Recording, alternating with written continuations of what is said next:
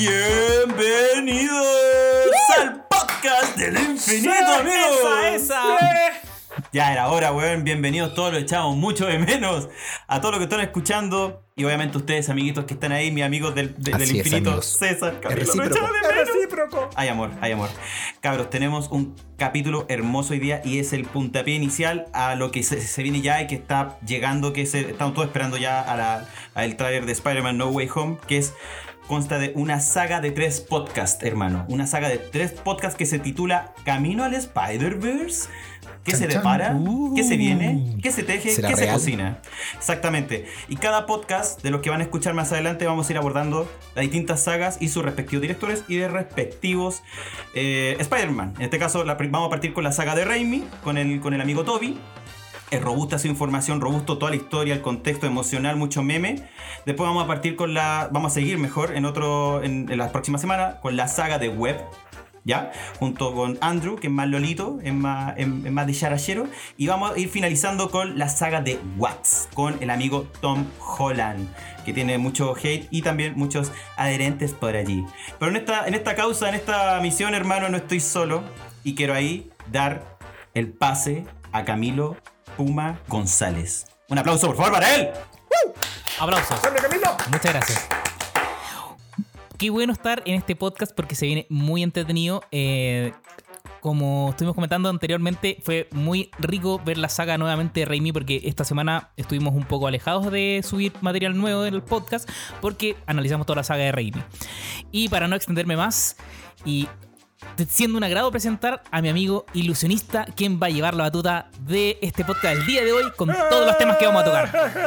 Amigos, ¿cómo están? Oye, que estoy contento. Saludarlos de nuevo, amigos. Eh, no, nos, no nos juntamos eh, desde Loki, eh, desde que dimos final Sí. a Loki. Así que es un agrado nuevamente estar compartiendo con ustedes. No, por favor, gracias a ti. eh, en, en esta saga, como decía Gabo, que comienza, como decía el amigo Gabriel, es una saga de tres podcasts donde vamos a estar analizando las distintas eh, interpretaciones en el cine de Spider-Man hasta la fecha, bueno, las más importantes, partiendo efectivamente por la de el tierno y precioso y apapachable Tobey Maguire, eh, dirigida por Sam Raimi, así es. Y eh, por supuesto, eh, hemos preparado una intro especial para este capítulo. Y viene a continuación. ¡Corre cortina! No lo olvides, un gran poder conlleva una gran responsabilidad.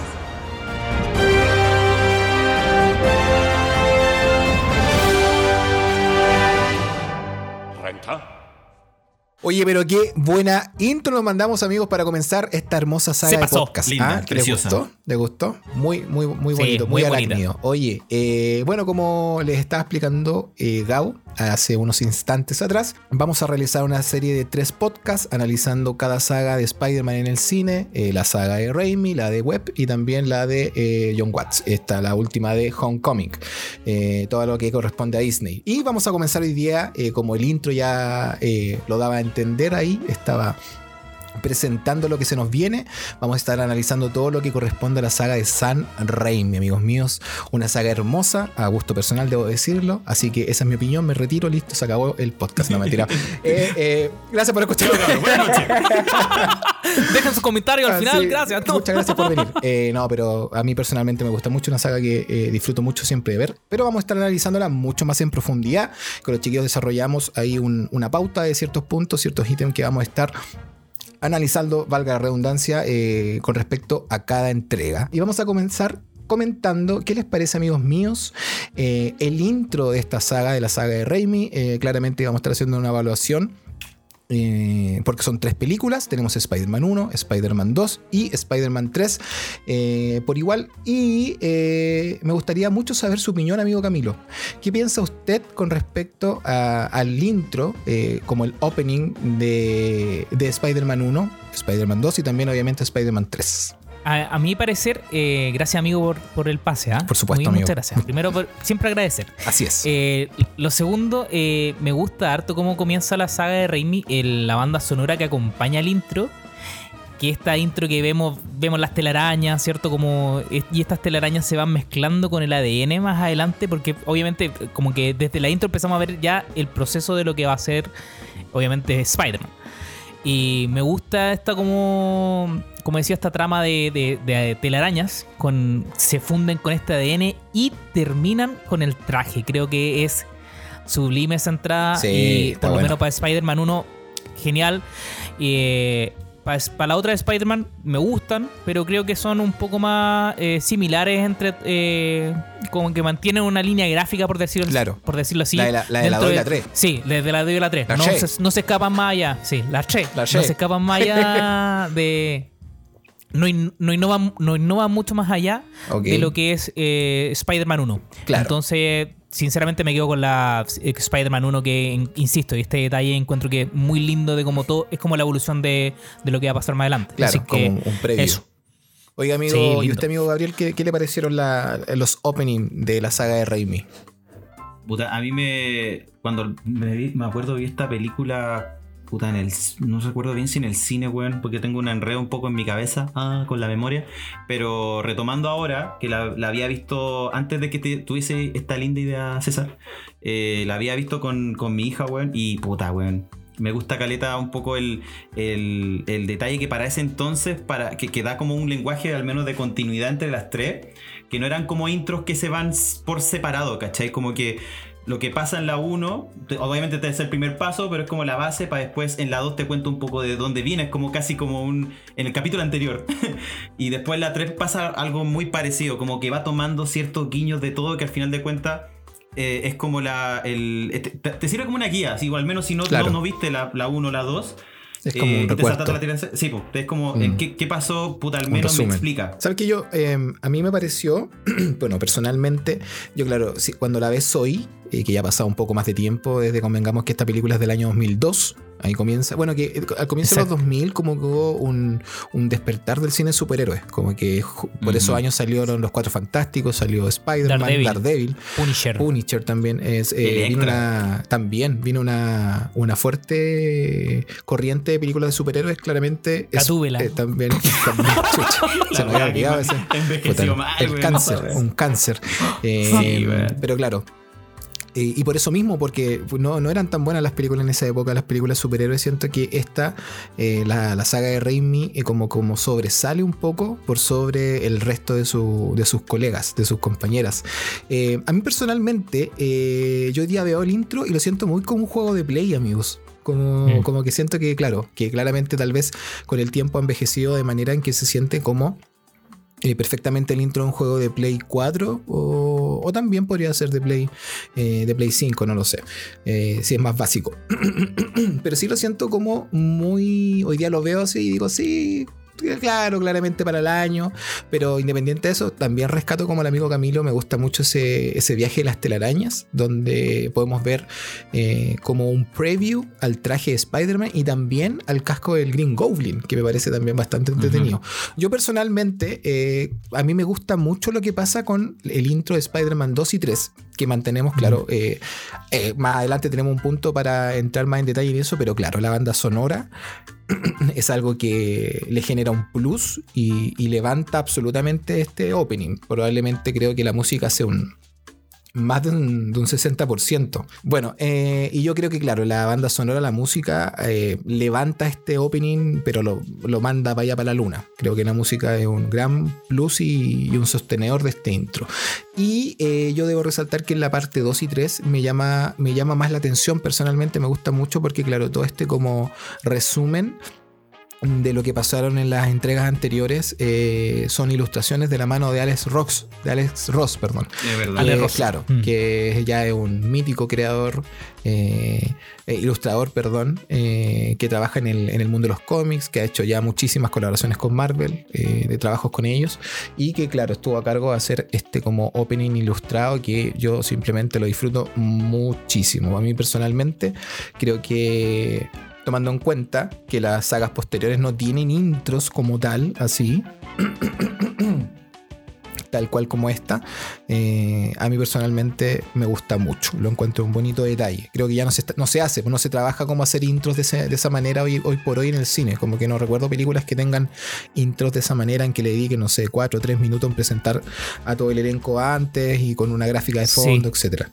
Perdón, amigo, yo creo que es un detalle súper importante que el tema de la duración de una intro. En, en Spider-Man, la Raimi es un factor no menor. Es bastante larga la, Sí, la intro. sí. En las tres es súper Sí. larga. Justamente porque nos lleva a este viaje de lo que va a ser la- lo que viene. ¿cachai? En la 1 este, este viaje desde las telarañas, como decía. En la 2 lo que decía Gabo, que es como un, un recuento de lo que pasó en la 1. Y en la 3 pasa lo mismo. Un recuento de lo que pasó en la 1 y la 2. ¿cachai? Exacto. Y es súper entrete, pues entonces ya, ya te va envolviendo desde la intro.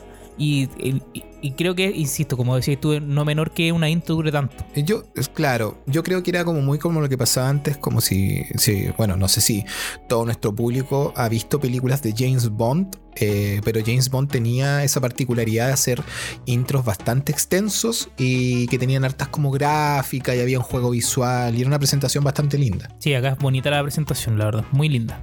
De las tres. Me parece bacán, amigos. Oye, eh, avancemos, pues, amigos. Eh, ya que conversamos un poco del intro, eh, la presentación de, cada, de cada película. Bueno, muy por encima, claramente. No entramos tanto en detalle por la 1, la 2 y la 3, pero se entiende el contexto de la presentación.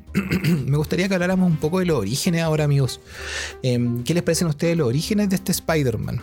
Convenga, convengamos, perdón, orígenes me refiero 100% a cómo se generan, eh, por decirlo así, los poderes de este Spider-Man. Cómo es que este Spider-Man eh, adquiere los poderes de Spider-Man. Eh, convengamos que eso va a ser el origen que vamos a revisar. También tenemos también más adelante las motivaciones, pero para que no mezclemos las cosas, vamos a hablar ahora 100% de los orígenes. Y voy a cambiar ahora y me gustaría primero conocer las impresiones del amigo Gabriel. Amigo Gabriel, ¿qué piensa usted de los orígenes de este Spider-Man, del de Tobey Maguire?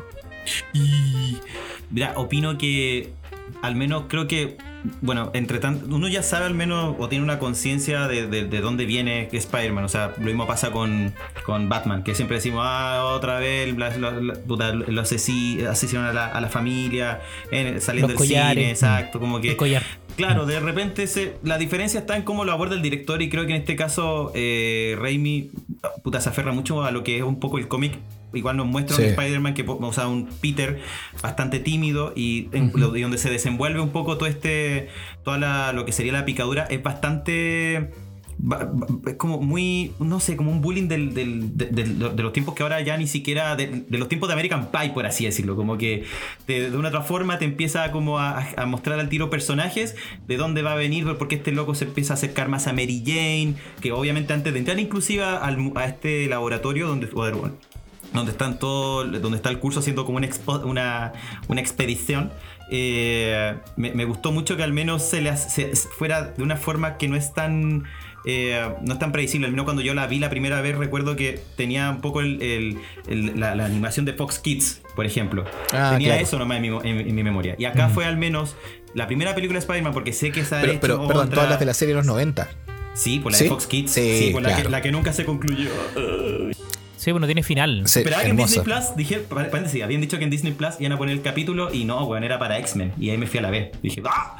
Pero en fin. Pero alta serie, alta serie y Sí, hacer un, un- muy una mención. creo que todos se acuerdan de esa Sí, serie. la de Yo los creo que 90 que no. marcó. Y más encima. eh, Nuestra generación. Sí, y aparte presentó a todos los. a- Bueno, a la mayoría de los. A todos. todo- bueno, a todos los Spider-Man que hasta esa fecha existían, porque aparecieron algunos Sí. después. Eh, pero sí, alta serie. Igual cuando lo ves en retrospectiva, también esa misma serie te plantea lo que estamos viendo ahora. Inclusive las mismas Completamente. futuras Secret Wars, Sí. el Beyonder y cuánta cosa más que venga de aquí en adelante. Pero sí, weón. De hecho, hasta sale Daredevil en esta serie. En esa Weón, serie. sí, Lo sí, pues aloja, sale sí, Punisher. salen Sale todos, Punisher, salen todos, salen salen todos, salen todos. Todo, todo. Alta serie. Hasta Doctor Strange sale, de hecho. Weón, sí. Weón, sí, Sí. sale Doctor Strange. Aparecen los también. Bueno, salen, salen, salen los X-Men. Pues de hecho, recuerdo mucho que Gambito le dice que eres un gran as. Sí. ¿Verdad, Ah, mira, weón, la Mira, qué lindo Qué bueno haber pasado Bueno, por ahí.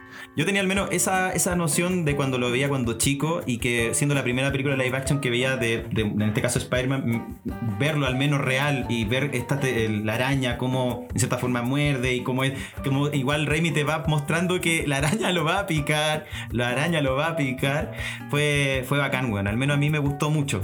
Entre otras intros que están más adelante que del otro de sus, pe- de sus predecesores, o sea, los que vienen después. Claro. eh, está Sucesores. al menos, sí, predecesores está bien dicho.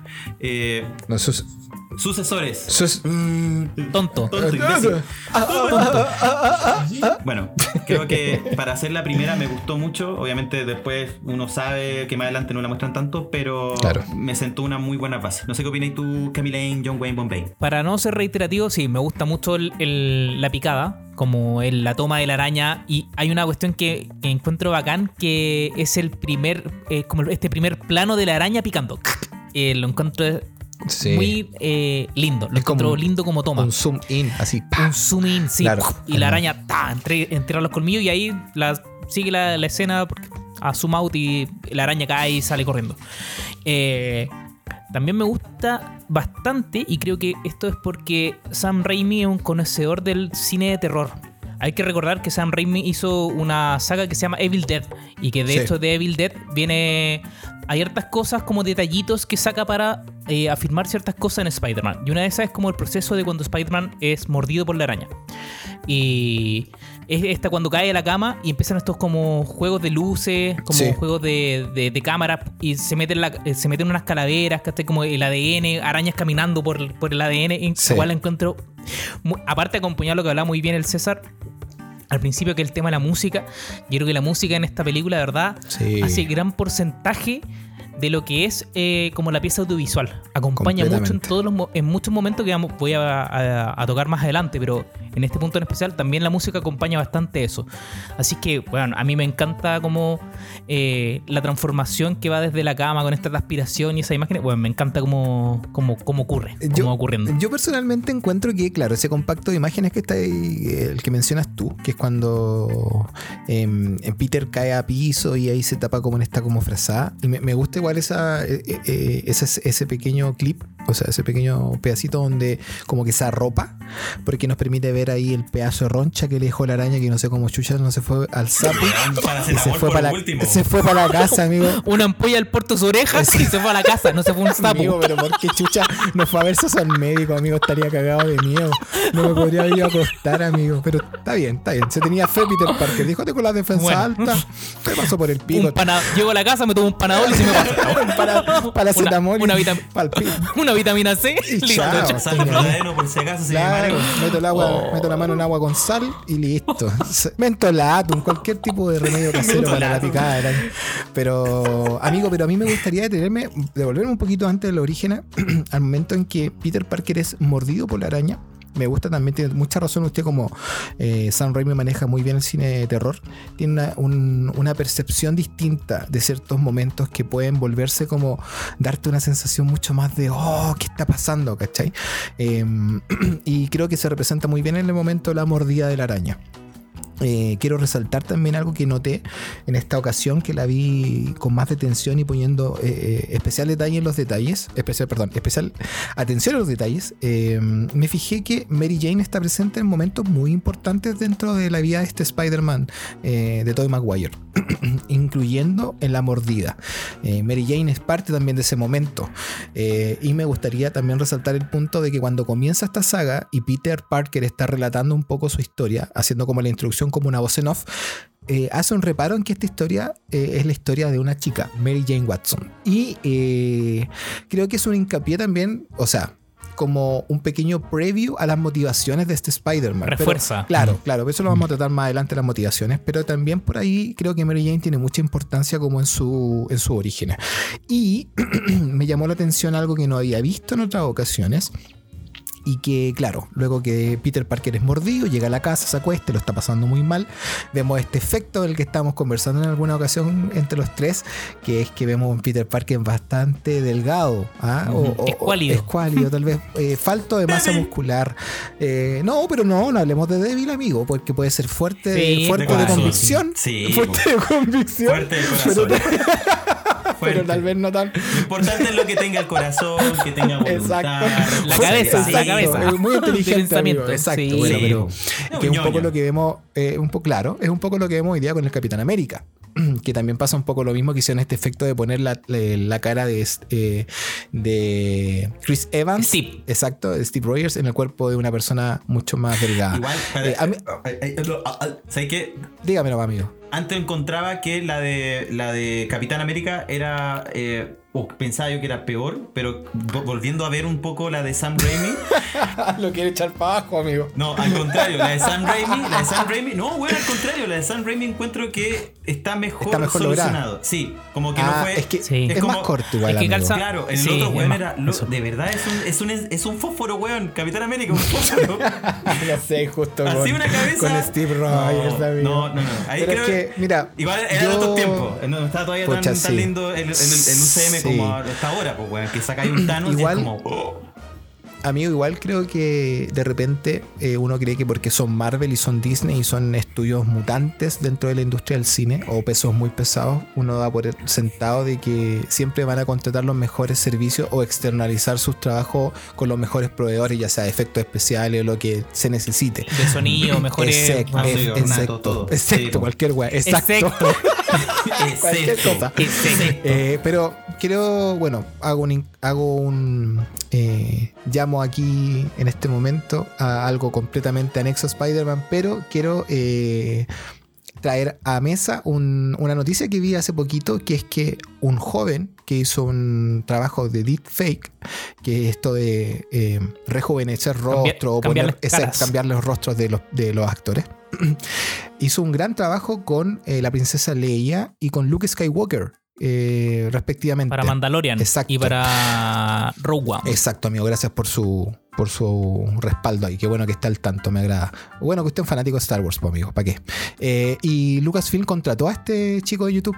Lo contrató y hoy día está a cargo, amigo. Está a cargo de un departamento. Mirá de quién te burlaste. Qué bien. Eh, eh, eh, Mira, weón, así que eh, es importante destacar que claramente todo es perfectible y estos efectos van mejorando, van mejorando. Y no siempre, por ser Marvel Studios, van a encontrar eh, la mejor opción. Si igual finalmente convengamos que esto es un trabajo humano, sí, se hace por computadora, pero son distintos artistas digitales los No, que hacen obvio. esto. De hecho, hay algo, hay un, hay un detallito que me parece, o sea, que lo noté ahora que la, la volvimos a ver como con mucha más, haciendo mucho más meticuloso, por decirlo así.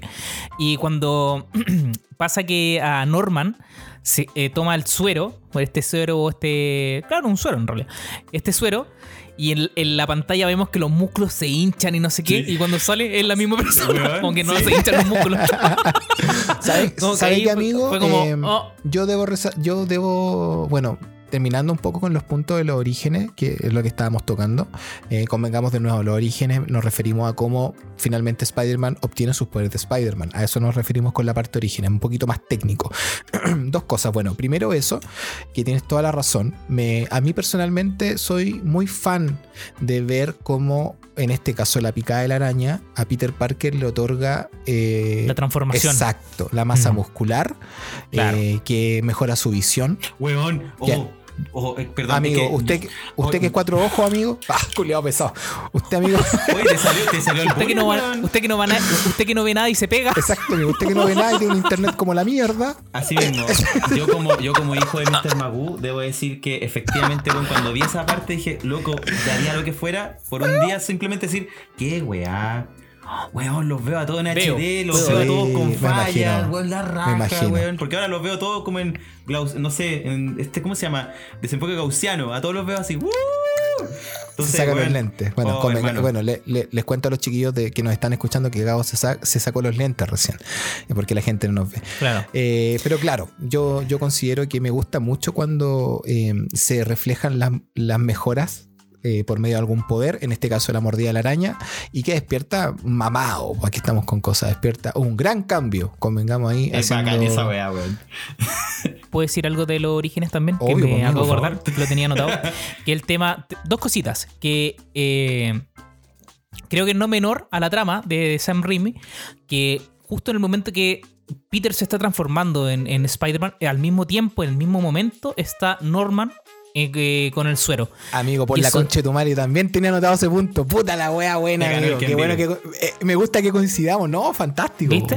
Entonces, como que es bacán eso porque obviamente eh, da un potencia la trama de y más adelante lo tengo notado también como que los dos van viviendo situaciones muy similares. Los dos se van Bueno, transformando. Y, y sabéis se van transformando Lo- juntos y lo otro el otro detalle para dos segundos y lo Sí, otro sí, sí. es que el me gusta también de lo que hablaba del cine terror que lo que maneja Raimi que cuando Peter descubre que tiene eh, el, el poder de pegarse en los muros Oh. este zoom in a los pulgares que salen como esta estos Esos como capilares, esta- son capilares.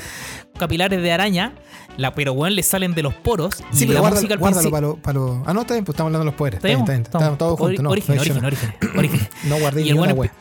Y en Orígenes y el weón empieza como a, a escalar, pero la música al principio no es una música de optimismo, es una música como de suspenso, ¿cachai? Como de Sí. thriller. Entonces. Chan, tun, chan. Chan, paso. chan, chan, Chan, y la weá chan, chan, chan, y la weá va subiendo en la raja. Y esa weá para mí es.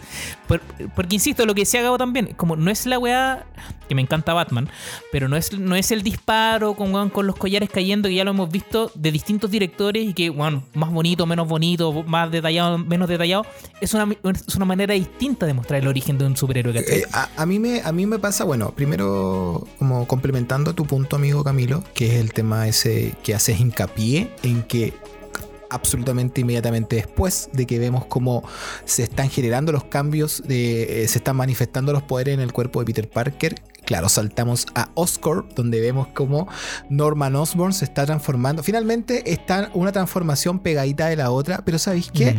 Se siente súper orgánico. Yo encuentro que hay un gran Totalmente. mérito al tema del montaje, porque en ningún momento decís, ah, se transformó uno, después se transformó. No, como que lo veis todo tan orgánico. Es muy natural. Exacto. Muy natural. Y todo como Mm. que está sumamente bien armado, que te comís los dos orígenes, pero en ningún momento caí en teja de decir, ah, claro, acabo de ver el origen de Spider-Man y el origen de Green Goblin. Como que finalmente todo se da de manera muy orgánica. Creo que es, un, eh, algo muy meritorio para el tema del montaje, de cómo se pensó y se armó todo esto. Y también, eh, bueno, al otro día cuando ya Peter despierta y ve el gran cambio, que creo que incluso dan a entender, no sé si es algo que yo entendí nada más amigos, o, es- o- o porque soy un degenereque, o está bien el hecho, bueno, no me vayan a funar, El lo chiste. digo, el chiste de un gran cambio de que le creció el pene a Peter Parker. Sí. Eh, Yo Lo tengo entiendo, notado. amigos, Pero, pero está con jeans, disculpen, pero no está con jeans, está con jeans, pues, weón. pero mira para abajo y como que siento que Pero dice... O sea, "Sí, puede ser, puede Sí, ser. amigo, pero es que hace el mismo gesto que haces tú, que es como cuando tú te levantas el pantalón como que se encogen los hombros. Entonces, como que, no sé, a mí me, a mí me dio a entender de que la araña se volvió tarántula. Entonces, eh, amigo, pero yo no quería hacer. No, sí, date ordinario, paso, amigo. Yo po, no quería, pues no quería caer en lo de la tula, pa' amigo. La araña pollito. La araña Amigo, la más ordinaria. Después me gusta Da mucho lo cuando mismo. Peter, cuando Peter baja y le pega la patada en los hocico a el tío Ben. Ese, Y cuando, ese se- cuando sube, Sube el muro, sube el muro. cuando sube el muro y le pone una patada en los hocico al tío Ben. Eh, los, los que hayan visto ese meme por la interweb, me imagino que entenderán la referencia. Eh, pero me gustaría también detenerme en esa parte, en que, claro, cuando ya Peter se siente mucho mejor al día siguiente, eh, vemos acto seguido todos los poderes de Peter manifestándose en su mañana, durante su mañana. Y también vuelvo a, quiero volver a, a recalcar y, y- y hacer hincapié en que el montaje está tan bien hecho que rápidamente en un compacto que no son más de 20 minutos la escena por completo, eh, te muestran todos los poderes y todas las habilidades de Spider-Man. Y de una forma súper natural. Exacto. Desde el momento en que eh, se manifiesta por primera vez su sentido arácnido. Bueno, que primero lo que vemos es como que se le pega La al papel. telaraña. Exacto. Es, eh, bueno, sí, también las telarañas que está practicando en su habitación. De hecho, ahí hay un fail o, o un error de continuidad que siempre la gente menciona mucho, que es que en un momento tira la telaraña a la lámpara, la hace pico y después cuando la tía May llega, la lámpara está de nuevo ahí. Que es un error de continuidad bastante famoso de Spider-Man. Eh, quizás tiene una de respaldo ahí, weón, nunca sabe. Probablemente que es como una. La tía- la tía May dice, "Puta, En un weón". videojuego se regenera así, tweet, tweet, tweet, y aparece de nuevo. bueno, y, y- y después de eso vemos cómo se manifiestan todos sus poderes. po. Eh, trata de parar, eh, golpea la, mi- la- el bus escolar y se le queda pegado este papel. Eh, después se le activa el sentido arácnido la primera vez cuando presiente de que MJ va a caer al piso porque se resbaló. Y, y mueve la y ahí agarra, o sea, bandeja. La bandeja, bandeja, esa la escena, bueno, oye, esa escena se filmó no sé cuántas veces y eh, cada producto, cada como cosa que caía en la bandeja tenía pegamento abajo y no se, no es una toma No se que se aceleró. Mm. No es una Era toma así. así. Ah, Él- mira. Él, atrapó todo y creo que uno de los platos o uno de los objetos que caen en la bandeja tenía un imán. Entonces eh, hay una persona que los dejó caer todos. Mira la wea linda, Qué weón. weón. hermoso. Efectos Sí, prácticos, pues, sí, amigos. weón. Art Attack. La wea Art Attack. Entonces, bueno, y en esa secuencia vemos todos los poderes. Vemos la telaraña, cuando Peter se enfrenta a Flash, A Flash. Thompson, eh, vemos también su velocidad y sus habilidades. También quiero recalcar que es muy importante que en esa escena donde se manifiestan sus poderes también están presentes sus amigos, que es este triángulo de amistad que es Harry Osborn y MJ Watson. Y eh, también me, me- me causa un poco de, de- de como incertidumbre porque nadie se habrá dado cuenta que Spider-Man, amigos. ¿Cómo no ningún weón del colegio habrá dicho, oye, pero este weón la Y otra una, vez- tele- una telaraña colgando Exacto, al medio del casino. bandeja, la- todo el ca- todos los buenos del casino lo cacharon que llevaba la weá colgando, weón. y, y después se dio un mortal como de seis vueltas ahí para esquivar un combo. Entonces, Se dio como un que, color. Sí, como que no fue una vuelta nomás, se hizo un ayuwoki en el aire. Sí, El circo entonces- Soleil alpargata. Claro, Circus Soleil. po. Eh, y lo otro, eh, también como dato, dato ahí, dato agregado, como el dato Rosa. freak, eh, el actor que hace de Flash Thompson contó en una entrevista que muchos de los productores, asistentes de iluminación, sonido, etcétera, le habían ofrecido como 100 dólares o no sé cuánta plata para que entre los combos que le puso a Peter Parker en esa escena lo golpeara sin querer. ¿En el serio? loco, sí, el loco Ah, contó. dura. Joe, Sí. Joe Manganiello es el actor que Así hace es. después de Deathstroke en La zorra, amigo. Sí, en verdad, po, Batman. en Batman, al final, en la postcrédito. Eh, eh, bueno, ese actor contó en un, no sé, en el show de. de, eh, bueno, algún late, no me acuerdo. en Jimmy cuál fue. Fallon, ya, Eh, parece que Jimmy Fallon fue, pero pongámosle que fue Jimmy Fallon. Contó que, claro, que gente de la producción y sonido, etcétera, le habían ofrecido mucha plata, así como que habían hecho una vaquita Weón. Para pegarle de verdad. la raja. Y decir que había sido un accidente y el buen se negó. Creo que tal vez Toby Maguire no era eh, muy buena onda con la producción que le tenían weón. tanta mala. Todos querían pegarle su guate. Claro. Eh, bueno, pero para terminar un poco la idea de, eh, de los poderes y el origen de este Spider-Man, claro, me, me gusta cómo finalmente en esta secuencia, después de que se agarra con Flash Thompson en el pasillo, arranca eh, y, y descubre que puede pegarse. Bueno, yo, yo honestamente, como niño chico, cuando la vi, 2002, Que- pues, amigos. O sea, exacto. 20, 20 años atrás, harto claro, tiempo. o sea, no era tan chico, tampoco. Pero igual, una- chico, 15 años, pues, 14 años, yo tenía lo mismo casi. Sí. eh, Harto rato. Cuando vi a Spider-Man subiendo el muro, creo que es lo que más me, Ah, me hace alucinar. El que se pueda Linda pegar. esa escena. Muy Y, y más encima lo disfruta, amigo. Como que dice, Sí. Como que esa weá, escuchar a todo Los saltos corriendo por los edificios. Weón, Weón, es para hermoso. Es, pa- es que ¿Sabes Hermoso. por qué hago el paralelismo con, por ejemplo, con Into the Spider-Verse? Bueno, me fui a la cresta porque estamos analizando ahí una de dibujo animado. Pero si la han visto, obviamente imagino que sí. Cuando Miles Morales recibe los poderes, su, su, su manera de recibirlos de mucho miedo Sí. y, y de Muy rechazo. asustado. Exacto, y, y- y me, eh, me llama la atención y me hace sentir como bacán que este Spider-Man haya sido como, conche tu madre, qué weá esto, está la zorra, qué bacán. Pero es que yo también creo que lo que hablamos un rato al principio, que refuerzan y este Spider-Man es un Spider-Man que ha sufrido bullying, ¿cachai? Gran parte suya por ser raro, por Sí, ser Mateo. puta ¿no? amigo, qué Entonces- buen punto el que... Entonces, sí. que el que él descubra que tiene estas weas tan fenomenales, obviamente es una wea la raja, ¿cachai? Soy distinto, puedo ser, o sea, mi cuerpo cambió, porque la mañana cambió, ahora puedo subir muros, esta wea es alegría, ¿cachai? Puedo saltar muros, trepar en la wea, no sé qué. Es muy la raja, ¿cachai? Claro. Y es, es- es el Sí. contrapunto de ser un weón que sufrió eh, violencia, por decirlo así, por- o sea, no por decirlo así, sufrió violencia en su escuela por ser un weón distinto y cambia, po, ¿cachai? De un momento a otro cambia. Obviamente lo va a disfrutar. Si son poderes la raja, pues, weón, trepar un muro, que weón más bacán, weón. Saltar, es que weón, saltar en tu edificio ya es la cagá, pues weón. Y que más encima, Es que, puta, weón, no tengáis, sí. no tengáis ninguna Tranquilo, lesión. Gabo Parkour. Me encantaría hacer parkour, weón, pero no, ¿para qué? No, Ay, ¿pa' que- qué? que- es tan entretenido Estoy- saltar entre sí, no, edificios. sí, estoy, estoy feliz siendo publicista, ¿para qué? po? Yo Obvio. debo decir que a mí me da un poco de miedo, amigo, pero veo que usted es de, de otra- No. una raza más guerrera. No, Ah, para como nada, weón. Debo, debo decir que yo, yo soy, weón, a mí me da mucho vértigo, soy muy temerario, temerario, perdón, pero esa weá, al menos yo cuando vi toda esa escena igual sentí esa, o sea, cuando la cámara ve el suelo y veis que el weón está... Sí, ¡Uh! es lindo. Es- esa escena es, esa- es muy Sí, linda. Esa sí, weá como de vértigo, yo igual al menos la sentí. Y al menos ya cuando después cachamos, hay un tema muy bonito que, que abordar, al menos la forma en cómo sale la telaraña. En este caso de- del loquillo de Spider-Man. Weón. Ah, Y las manitos, puta, así cuando vean este video, weón. Sí. sí. Todo eso, eh, todos esos spoilers que se o sea, spoilers como Bueno, también hay, un, hay un poco de homenaje a otras sagas. po, Ah, eso Shazam, iba, como los easter eggs, eh, como que se hasta- manda. hasta- creo que hasta Superman ahí hay, hay, hay, hay una referencia. Dice, Dice como, ¿no? vuela, vuela, no sé qué. Sí, vuela, claro, vuela, depende el si-. No sé, weón. De repente, de- de- depende si la vimos en inglés o, en, o en, en Yo la vi en espa- o latino. doblada. Claro, No, yo yo, la vi en yo- inglés. yo debo reconocer que la veo en las dos, porque claramente el idioma original es, es el idioma original, pero claramente le da una caracterización, le da una caracterización, caracterización distinta al personaje. Sí, su idioma original. 100%, 100%. Y también tenemos la contraparte que eh, el doblaje latino nos ha regalado unos memes hermosos, entonces como que ahí hago Sí. la dualidad. Eh, pero me gusta también esa secuencia donde eh, descubre cómo lanzar la telaraña. A pesar de que no es necesario, siento yo, de que haga esto de llevar sus dedos, los dedos del medio a, a la palma, porque claro, este gesto era porque en uno, o sea, con- también convengamos de que, bueno, más adelante conversamos un poco más de eso en profundidad, pero este Spider-Man, el de Tobey Maguire, no usa lanzatelarañas o web shooters, no los usa. Eh, Pasemos pero al tiro, igual- po, amigo. si Estamos. Pasemos pero, pero igual hace, no, pues no me sordí ni la wea, pues bueno.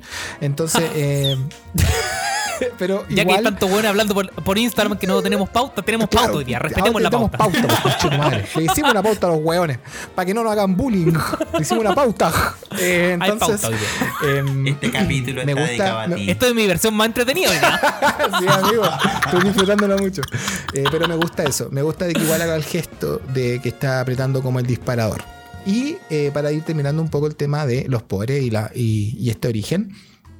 Eh, claro, quería ahí detenerme un poco también en el hecho de que cuando, cuando la pantalla, eso que le había comentado tal vez antes, no me acuerdo porque como hemos estado repitiendo algunas de- tomas, exacto, eh, que cuando Peter se va y luego que es mordido, la pantalla es muy específica en unos segundos porque no es mucho lo que, lo que aparece, pero se ve como que se reformula una cadena de ADN Mm. nos muestra que se, se ha generado una nueva especie, que es en base a tres arañas, y que cada araña le otorgó distintas habilidades. La primera le otorga fuerza física y fuerza en su telaraña. Eh, de hecho, ahí el amigo también Camilo hizo un hincapié en una escena donde una de las doctoras está explicando eso.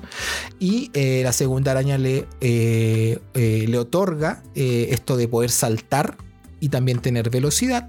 Y la última araña es la que le otorga todo el tema del sentido arácnido. Sí, Eh, que creo que es algo importante que tal vez yo no había entendido las primeras veces que la vi, debo reconocer. Entonces, por eso me detengo en este detalle por si alguno no lo, habías, no lo sabía. Es lo que hace igual un poco, la, eh, hace, hace su origen distinto versus el resto, no sé, de otro que vemos más adelante en otros, ca- en otros Sí. podcasts. Por lejos, weón. Siento, siento, amigos míos, que este es el origen más fiel al cómic. Más A- a- natural. Sí, Sí, como más orgánico, convenga- eh, tomando como referencia el cómic y la historia original de Spider-Man. Y bueno, Bueno, pero eh, llegamos a la conclusión al final y vamos a hacer Claro, eso, pero- claro. Bueno, y ahora podemos avanzar a las motivaciones de este Spider-Man, amigo. Creo que, creo que son muy importantes. Las motivaciones son todo, porque sin motivación no se hace nada. Es, es importante, yo creo que en este punto, aclararle a la gente que está escuchando que las motivaciones son en las tres películas, en la saga Ah, Raimi. claro. Estamos, estamos hablando, sí, a nivel más general. El Orígenes hablamos de, de la primera película, obviamente, porque son los orígenes de Spider-Man. Pero en, las motivaciones vamos a nombrar las tres películas porque obviamente vimos las tres películas y esto se trata de una saga. O sea, una Exacto, trilogía. sí, o sea, Entonces vamos a hablar las ah, motivaciones ah, de la ah, trilogía. Eh, perfecto. O sea, claramente tiene toda la razón, amigo. A lo largo de, de lo que queda de, de- de este capítulo en, particular, vamos a estar claramente deteniendo en algunos detalles. Bueno, en Spider-Man 2 pasa esto, en Spider-Man 3 pasa esto, pero Claro. estamos hablando como la saga a niveles generales para no detenernos tan específicamente en cada película. Estamos hablando como la saga en general.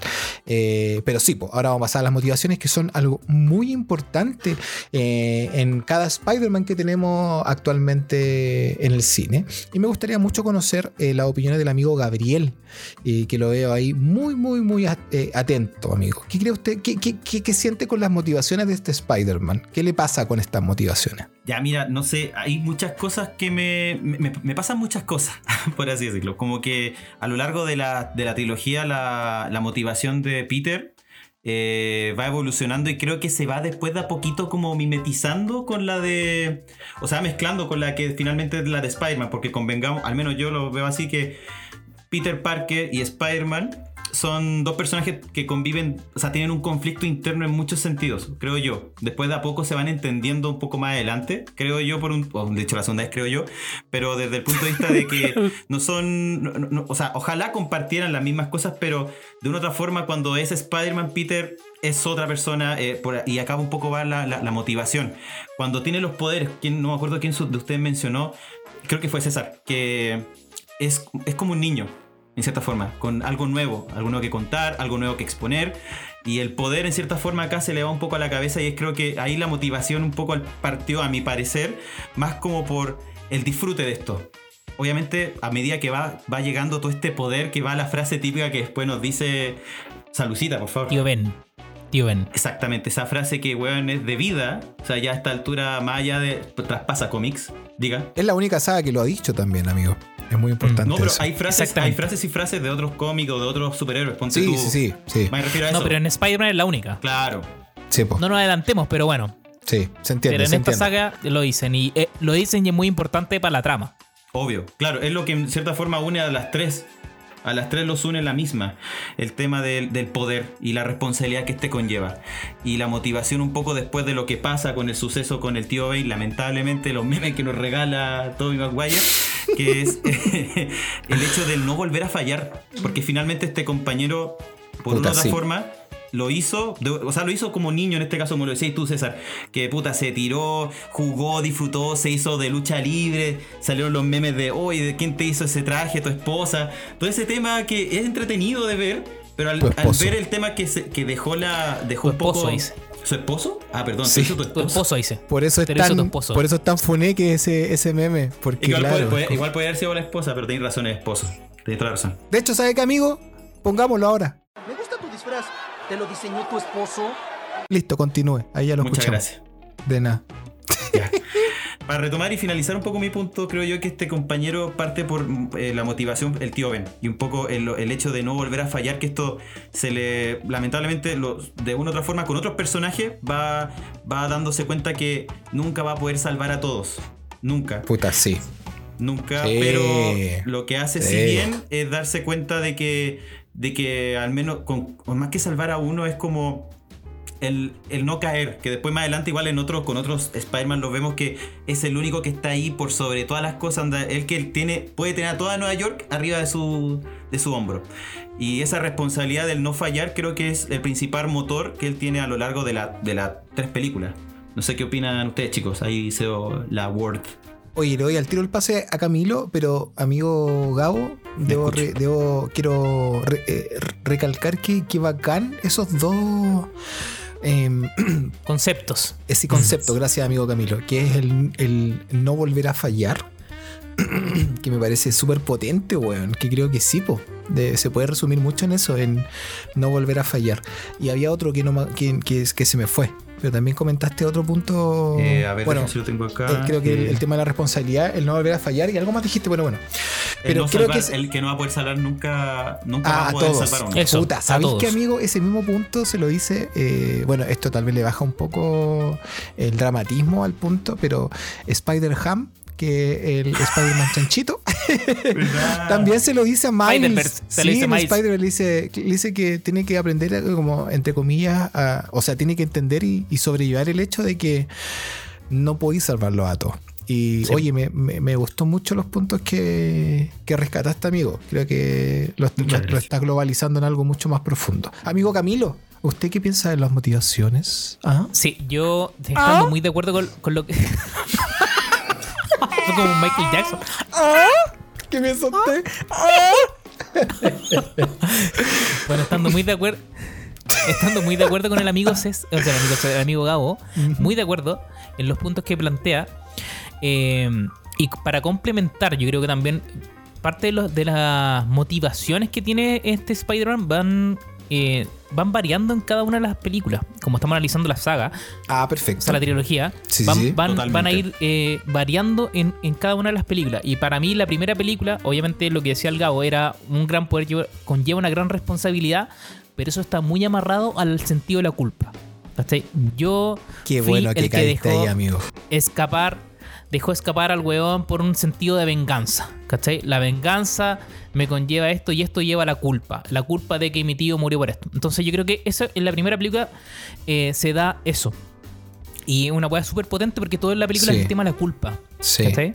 Sí, sí, sí. Y, y en la segunda película es otro es otra la motivación que tiene este Spider-Man. Y que entra también lo que eh, decía el Gabo, que es como esta contradicción, que es quién soy yo.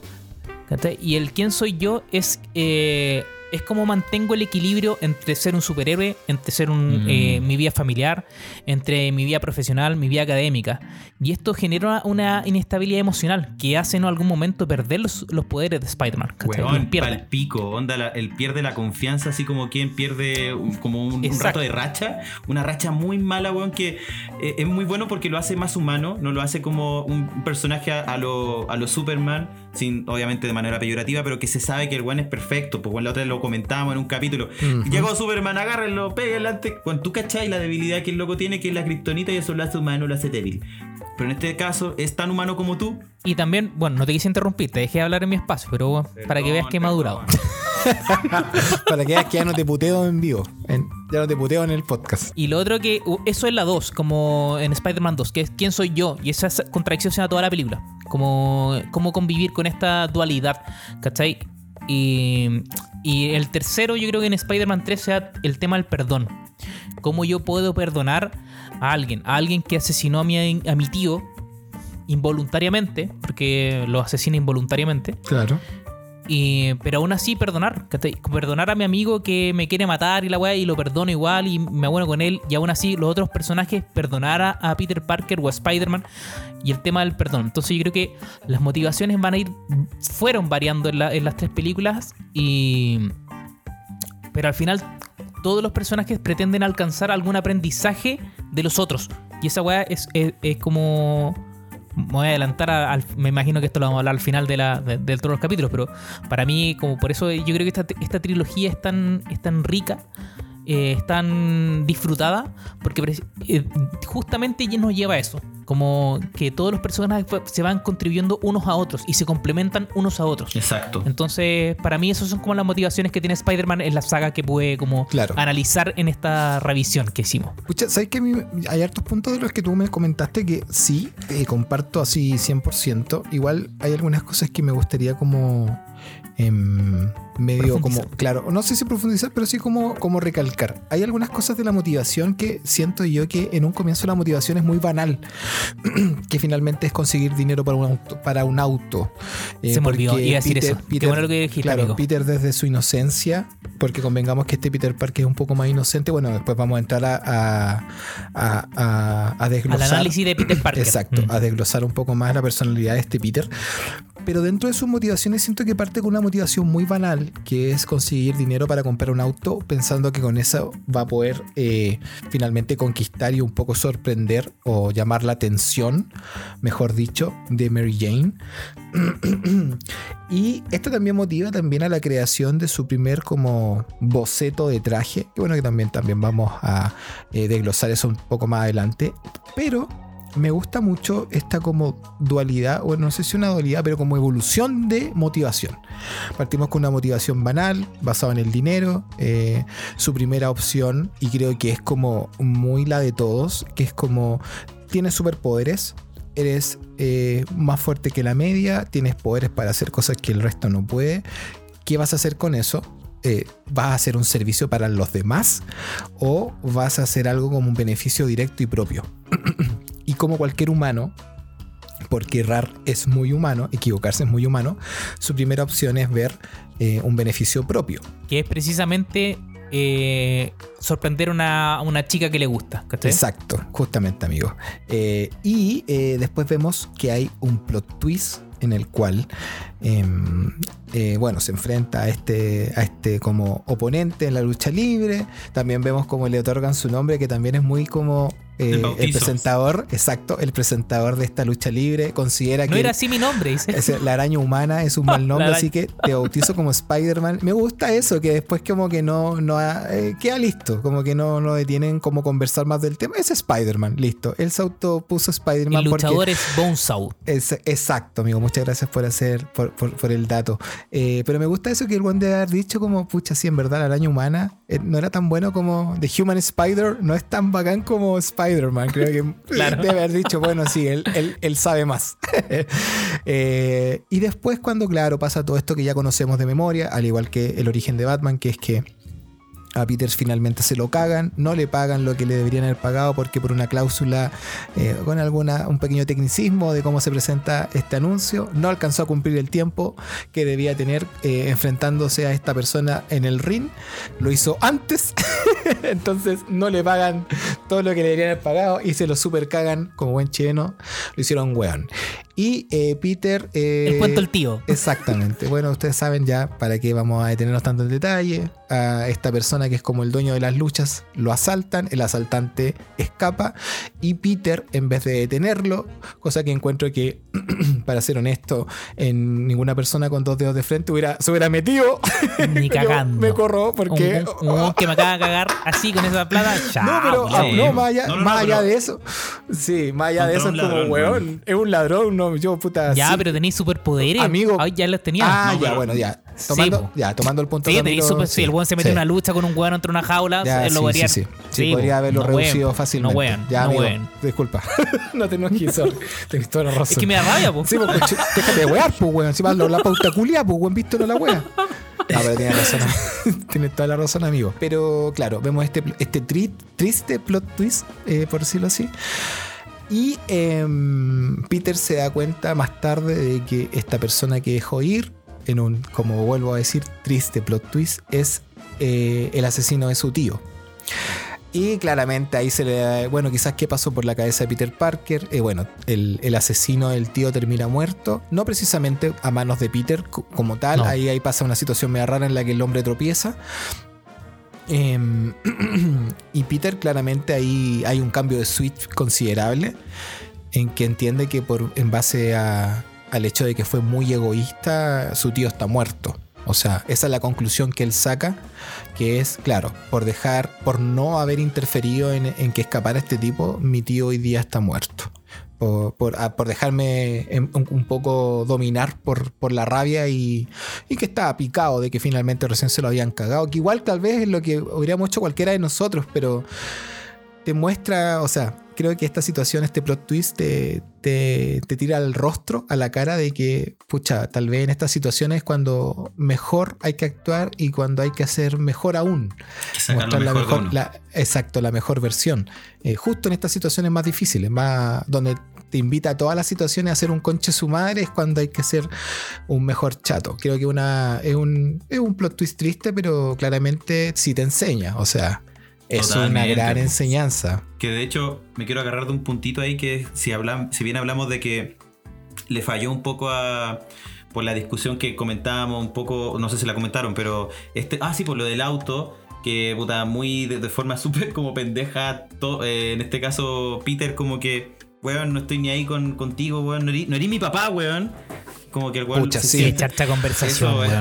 cierto. Cual culea como el pico, Pero weón. solamente para tomar un puntito ahí, eh, o sea, para agilizar un poco ese punto, que era que eh, más adelante, si bien al principio es puta, mantener al tío Ben en lo. eh, o sea, mantener un poco la enseñanza de ti- del tío Ben muy, muy con la frente en alto, en las películas que vienen posteriormente, principalmente en la 3, él siente ya que está como.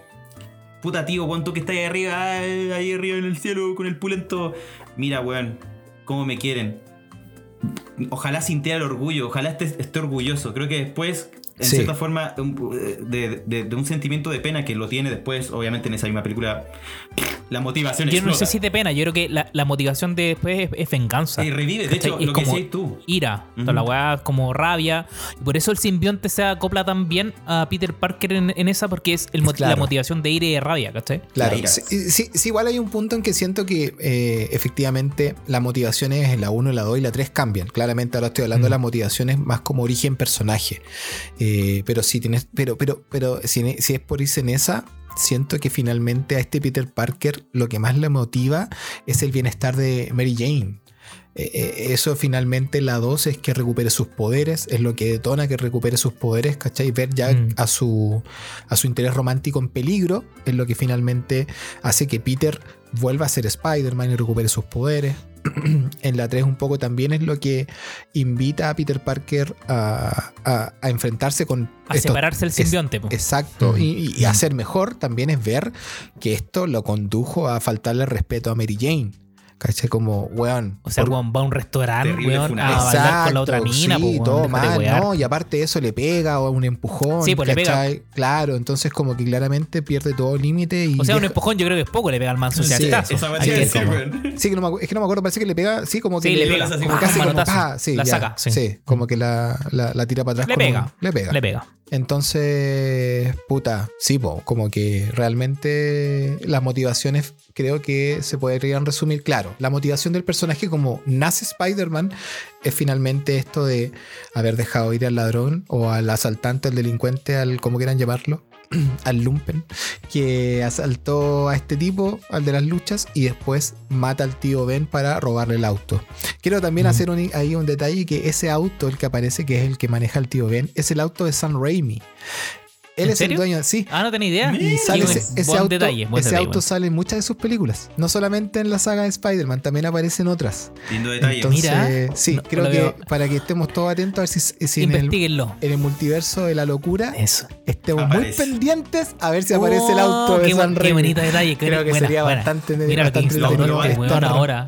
estar pendientes. Toda la película en el estar cine vamos a estar Bueno, sí, de pueden buscar con más detalle ese easter egg. Probablemente está el modelo del auto, pero no en todas, pero sí sé que en varias de sus películas eh, aparece ese auto. No sé si es eh, no sé si es el de él, pero sí es el modelo de auto que tuvo desde joven. Por eso es que eh, le tiene un cariño especial. Bueno, y entonces en las motivaciones, como para ir finalizando, creo que, pucha, un poco en resumen, claro, Mary Jane es una parte fundamental de lo que motiva a Spider-Man, a Peter Parker, a Spider-Man en sí. De hecho, vuelvo a recalcar el punto del principio que parte esta historia, esta saga contando de que ¿Quién es Mary Jane? Exacto, esta historia es con respecto a Mary Jane y comienza la 2 contando de, hablando también de Mary Jane, sí, De Mary eh, Jane. como que estaba Mm. muy medio obsesionado nuestro Peter Parker. Eh, Pero me, me parece que, que es triste igual, o sea, convengamos que, claro. En, cuando ya Peter es Spider-Man y ya es el superhéroe consolidado y todo, Mary Jane es lo que saca como lo más, como el máximo esfuerzo, por, por decirlo así, de, de Spider-Man. Pero yo tengo unos puntos ahí con Spider-Man para criticarle, ah, la verdad, Eh, pero cuando sí, llegamos al punto Spider-Man. sí, bueno, y eh, la, la motivación, para cerrar el tema, no sé si quieren agregar algo más, yo diría que la motivación de Spider-Man como tal, para convertirse en Spider-Man, no así la motivación para sacar lo mejor de Spider-Man, son dos cosas distintas, pero la motivación para convertirse en el personaje como tal, ya, finalmente es la culpa, y lo encuentro un tanto fome. Eh, o sea, está bien, que bueno que la culpa saques algo positivo y ayudes al resto y quieras ser una mejor versión de ti mismo, pero sí siento que Spider-Man en ningún momento de la saga se perdona. En ningún Yo momento que pasa- sí. Pues, ¿tú, tú consideras que sí? Que en algún momento amigo, como que- que, yo creo que- que que la hace las es- paces con el tío Ben. Sí.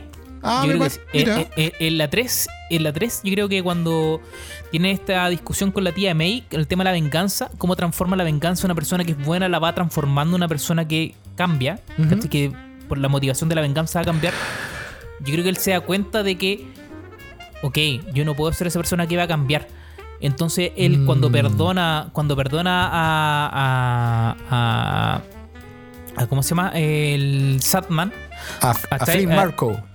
claro, cuando lo perdona, se perdona a él también. Es perdonar, es perdonar el proceso Ya, de creo que en ese punto tienes razón, sí. Puede ser que haya, haya hecho el... el Y ahí- sol- eh, ahí soltó. ahí dejó ir. justamente hace el clip de, ok, te suelto a ti como me suelto a mí del proceso. Eh. O sea, yo, yo, yo lo dejé escapar a él y por esto ocurre razón. esto. Tienes y- toda la pero te perdono a ti por ese proceso. Y entonces yo creo que él cierra, él, él, dentro de las cosas bonitas que tiene, uh, sin gustarme mucho, creo que, un, bueno, vamos a llegar más adelante de eso, pero creo que de las cosas lindas que tiene Spider-Man 3 es eso, el cierre que tiene Peter Parker de perdonar. Y perdonarse a él Sí. como perdonar al. ¿cachai? Tienes razón. Gabo, que tú querías agregar algo. De hecho, sí, pues, de hecho, cuando está hablando con la tía May, él le dice que tenéis que partir por, por, por casa, pues, weón. Tenéis que partir Perdonarte por a ti. Sí, es el, el, el- el paso más difícil. Perdonarte a ti, saber que la cagaste y de ahí echar para adelante y, y no, no volverlo a hacer. Eso, avanzar. era solamente ese, ese detalle que se lo dice ella y fue como ahí el weón como que cachó todo lo que lo, el- Sí. el- lo que decanta que tú dices, Camilo. Por eso discrepaba del amigo César. No, pero tiene, to- tiene, tiene- tiene toda la razón, sí. Yo no lo había visto tan así. Pero, pero sí siento de que eh, finalmente la motivación a que Spider-Man se consolide como ya. Desde hoy soy Spider-Man y defiendo a la gente del crimen. Eh, la motivación es la culpa. 100%. Sí, ¿cachai? siempre, Es como dejé. siempre. Mm. Y de hecho, bueno, en la película estamos hablando claramente de lo que pasa en el universo de Sam Raimi, pero en los cómics también es la culpa. Es como, bueno, Mm. Mary- eh, se le murió también, murió Gwen Stacy, eso también, y, y murió el Capitán Stacy. Y entonces, como que siempre carga como estos, como que siento que, claro, no tiene la capacidad de dejar ir, sino que como que carga con esto y es una Chancho mochila. al que- hombro. exacto, se lo echa a cuesta y es como, no puedo dejar que se muera nadie más, no me puede volver a pasar. Y cuando pasa, y siento que en esta misma saga hay un momento en que, bueno, más adelante tal vez tocamos eso como un poco más en detalle, pero hay un momento en que Peter Parker rescata a una niñita de un edificio en llamas, sin poderes, estando así a poto pelado. Yo lo tengo diría- más adelante es- eso, bueno, anotado. qué bueno que lo Mm. tiene anotado. Bueno, pero en ese momento ahí los bomberos dicen, puta, se nos murió uno Mm. se nos murió uno, bueno, ¿qué le vamos a hacer? Ya, ordenemos todo y vámonos, ¿cachai? Porque claro, los bomberos tienen un poco ese... Enrollen las mangueras. Exacto, rueden las mangueras, limpian todo, barran, nos vamos, eh, recojan todo, cierren el grifo. Eh, pero claro, los bomberos ya tienen como ese training que es sumamente, suma, sumamente... los doctores. Exacto, Mm. como ya pucha se murió, es como un gaje del oficio, es como algo del día Claro. a día. Claro, para uno es como, ¡Ah! qué weá más impactante, pero para ellos, claro, pucha, se nos murió uno. Bueno, Es ya, parte listo. de. Exacto. Eh, oye, sí, po, avancemos. Eh, acabamos de tocar. Es- exactamente, amigo. Quiero hacer una pequeña recopilación. Hablamos un poco de la introducción de esto de Spider, los orígenes, los poderes, las motivaciones. Y ahora vamos a pasar a una parte que yo, personalmente, amigos míos, disfruto mucho, amigos, como si fuera un niño de eh, 10 años. Eh, los trajes de Spider-Man, amigo. Qué lindo mundo, amigo. Muy hermoso mundo, amigo. Amigo Gabo, me gustaría a mí conocer las impresiones con respecto al traje que nos presenta Sam Raimi eh, en esta saga de Spider-Man. ¿Qué le pasa con este traje? ¿Se le ponen duros los pezones? ¿No se le ponen duros? ¿Se motiva o no se motiva? ¿Le pone feliz? ¿Le pone triste? ¿Qué le pasa? Mm, Creo que para el, o sea, para hay distintos tipos de trajes que a lo largo de, de Spider-Man, como que en los inicios al menos con los que parte. Este encuentro que es bacán, igual que sea como un formato pijama, como que me encantaría tener ese. Ese, ese, ese weón. Me encantaría tenerlo. Es que al menos lo- formato pijama, amigo? ¿Qué esa weá? Es como un pijama, pues, weón. pico a, a Spider-Man San Raimi. Aló, Pero, aló, amigo, San Raimi, pero- quiero comprarme ese pijama. ¿No ese pico? Es que no sé, weón. No No, sé si- me, no me no gustó sé si- tanto. no- No, me gustó tanto. Ah, ya, pero parta por ahí, Pero- pues, amigo. no, pero, o sea, Dice digo, pijama, es que- yo no sé si eso weá es bueno o malo. Sí, la dura. Fue como un pijama, como que el alero le poníamos enterito cuando era mi boba, cuando éramos chicas. Le poníamos enterito, un mameluco, una vez así. Duerma con esto. No, pero o sea, digo, eh, la forma, la- o sea, la forma en cómo el loco después vemos el traje real, el que ya después está en la portada de la película, es otra wea, eso no tengo nada que decir. Pero creo que este no me gusta tanto, pero igual lo ocuparía Ya. de pijama. Ahora, eh, no sé si se dan cuenta, pero el tema, el tema de los trajes no solamente trasciende al que se al que usa como y se le da como conocimiento es Spider-Man, sino que a lo largo de las peleas de Spider-Man, o sea, de Peter Parker, porque se enfrenta como Peter Parker y como Spider-Man, ocupa otros tipos, o no otros tipos de traje, pero eh, otros tipos de outfit, por así decirlo.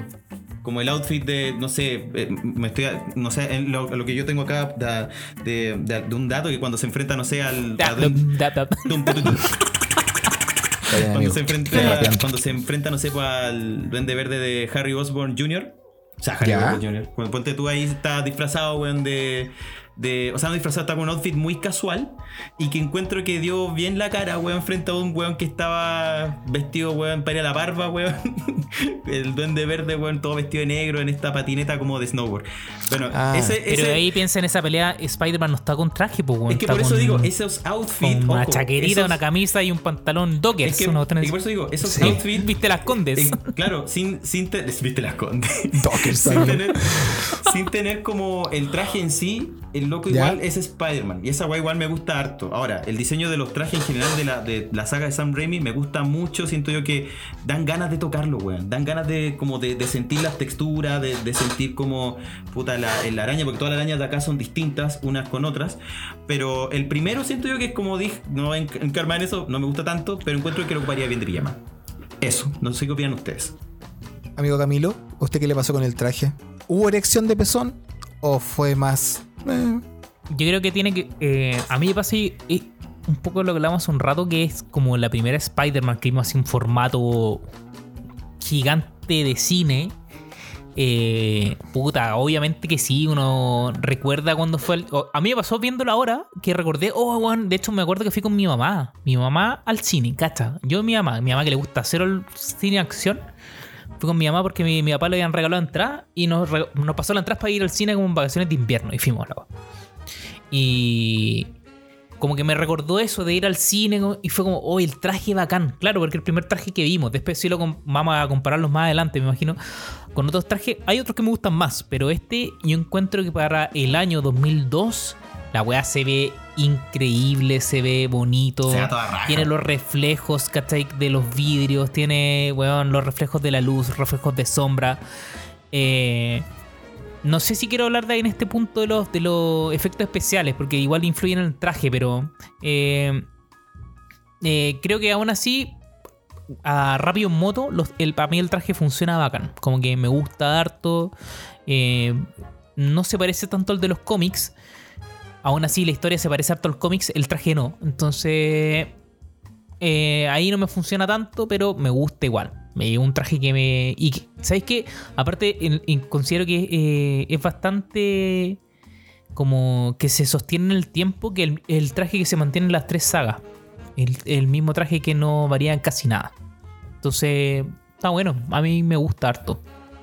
Mira, a mí personalmente me, me pasa algo bacán con la construcción de este traje, que es que finalmente vemos como Toby Maguire, en este caso Peter Parker, diseña su traje. Creo que esa secuencia en el que él diseña su traje y lo dibuja en el cuaderno, A lo es- eh, claro, igual también a lo Cruella. Eh, bueno, eh, claro, ese, ese compacto de imágenes en las que recuerda el Muy pelo, lindo. el pelo de Mary Jane y por eso se inspira un poco en el rojo, rojo. Un poco más de rojo. Exacto. Y em, también eh, recuerda un poco cómo era la araña, como el flachazo que Mm. tiene de, de la araña antes que se fuera. De hecho, en el cuaderno, perdón amigo, en el cuaderno tiene bastantes arañas dibujadas, Sí, distintas. de hecho tiene, pa- tiene ahí ah, em, una referencia a una Black Widow. De hecho, con ahí, con incluso el, el símbolo de Black Widow. Mira. Em, a mí me. A mí me. Me pasa algo bacán con eso porque siento que en el momento que él está diseñando su traje lo disfruta mucho. Yo lamentablemente eh, no quiero met- meter las patas, después no, los puristas se enojan, pero yo sé que esos dibujos no me acuerdo si se lo, hizo, creo que los hizo Romita Jr., pero no, no estoy 100% seguro, pero sí sé que un, un ilustrador de cómics fue el que hizo esos bocetos, los que vemos que en, en ficción Lindos, está que están así dibujando, como. está Mm. dibujando Tobey Maguire. No, eh, puedo estar equivocado, es lo más probable, es muy probable. De hecho, lo olvidé buscar, eh, porque es algo Mañana que... va a haber alguien escribiendo así Sí. como el Yo dato que dieron. El dato que dieron no era que esto decía hagan una pauta, los culiados, apréndanse los nombres, por, supu- por lo menos. Pues, Perkins Y háganlo riéndose, háganlo Háganlo riéndose. Háganlo bien. Bueno, eh, a, mí eso, a mí eso me genera weas muy bacanes porque yo disfruto mucho cuando hago, bueno, yo desde mi punto de diseñador, cuando hago algo lo paso muy bien. Entonces, como que en, esa, en ese compacto de imágenes veo a Peter Parker diseñando su, su traje y también lo pasa muy bien. Con su carita. Y Exacto, como que se ve que lo está disfrutando. Y también, eh, también quiero detenerme en un momento en que, claro, él diseña este traje, pero finalmente lo que muestra eh, en, en conciso, que es con lo que se enfrenta a este luchador en la lucha libre, es no está ni cerca de ser lo que diseñó. Exacto. Bueno, también eso, el luchador. Pero, bueno, también el luchador real. Eh, bueno, tal Mm, vez, sí, tal vez El luchador luchador real. real. Exacto. Y claro, después de que pasa toda esta secuencia donde em, pasa esta situación con el, el quien finalmente es En el la autor. jaula. El no, no, cuando ya pasa esta situación Ah. con, el, con el asaltante, que es el que supuestamente mata al tío Ben, eh, ya como que dice, ok, voy a hacer esto, pero bien. Como En serio. De manera, exacto, seria. Y es cuando ya se presenta un compacto que me encanta a mí, donde mucha gente eh, eh, vierte impresiones sobre este Spider-Man, quién será, si es hombre o mujer. A mí no me agrada y no sé qué más, y no sé si tiene muchos brazos o no sé qué cosa. Y finalmente vemos el traje como tal. Vemos Mm. en primer plano a Spider-Man lanzando una telaraña y es... Yo por lo menos cuando lo vi, cuando chico, cuando lo vi por primera vez en VHS amigos, yo realmente fue como, conche tu madre, weón. Se ve fucking real amigos. Es, es un traje que se ve sumamente real, pero que es igual al del... Era una weá como un cortocircuito para mí en esa época, porque era como ver en live action, que en ese tiempo no existía ese término, o tal vez sí, pero no era algo tan como un, un término tan utilizado. Em, Yo creo que no. No creo que no, No ¿cierto? existía. No. No, no ¿Live existía. action? ¿El término live action? Sí. No, término no, ¿cierto? creo que no. Es más creo nuevo, que, ¿no? Yo, yo creo que siempre estuvo, pero no lo O tal vez sí, pero más, más técnico entre, entre gente de la industria, tal vez, no sé. Sí, bueno, porque la cosa es tan que, vacío no era. eh, claro, ve- ver un Spider- real. Claro, ver, ver el, ver el Spider-Man ya un traje, pero no un traje como que tú dijeras, oh, el traje ahí no, sino que, weón, mira esa No, weá es. ¿cachai? Tiene cada, cada telaraña, la trama de telarañas tiene un relieve hermoso, los Sí, lentes tienen un tiene luz, reflejo. Refleja luz. weón, es Weón. maravilloso. Es una weá que Muy realmente Mm. creo que, bueno, hemos visto, no sé si, bueno, me imagino que los más fanáticos han buscado y han visto Puristas. como, Mm. claro, los más puristas han visto como conceptos descartados y también em, conceptos del traje mismo, cómo se pensaba hacer, eh, los conceptos descartados, etcétera.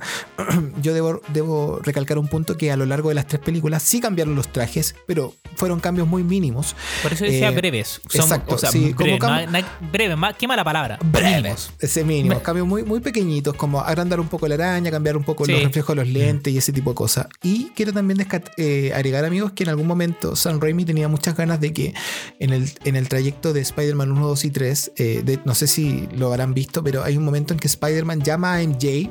O a Mary. Jane, la llama por teléfono público y se le acaba el saldo de la moneda. Y ahí Y se le dice que es Spider-Man. Claro, cuando le dice que es Spider-Man y, y se le corta en ese momento. O sea, cuando ya se cortó, como que le dice. Él soy le es- dice, exacto, me gustaría decirte que soy, Spider-Man. Sí, me encanta. Eh, se ve una to- un momento, un pequeño, un par de frames donde se ve que Spider-Man, su mochila, el tirante de la mochila, está pegado con gaffer. Está pegado con cinta adhesiva.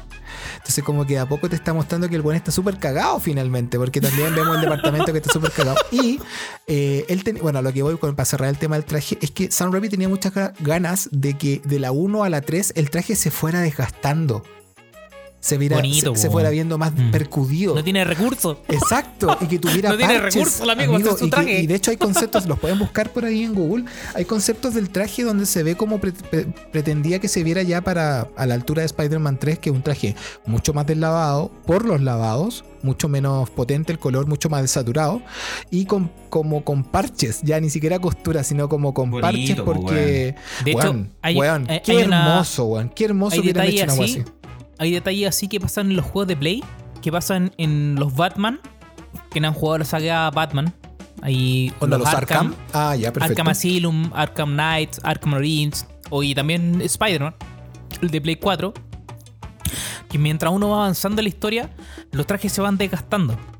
En Spider-Man no tanto, pero en, en los Batman sí, pues no podéis recuperar los trajes. El traje está todo dañado, la capa dañada, tiene un hoyo, la Y esa weá es bacán porque al final te da como una secuencia como natural de lo que va pasando. Claro. ¿cachai? Me encanta, me encanta. A mí me Es pasa- bacán esa weá, es la raja. Sí, bueno, a, a mí me pasa, de hecho, ese, ese detallito que decís tú, César, puta, está tratando de, de- de evocar algún, me- alguna memoria de alguna otra weá que haga lo mismo.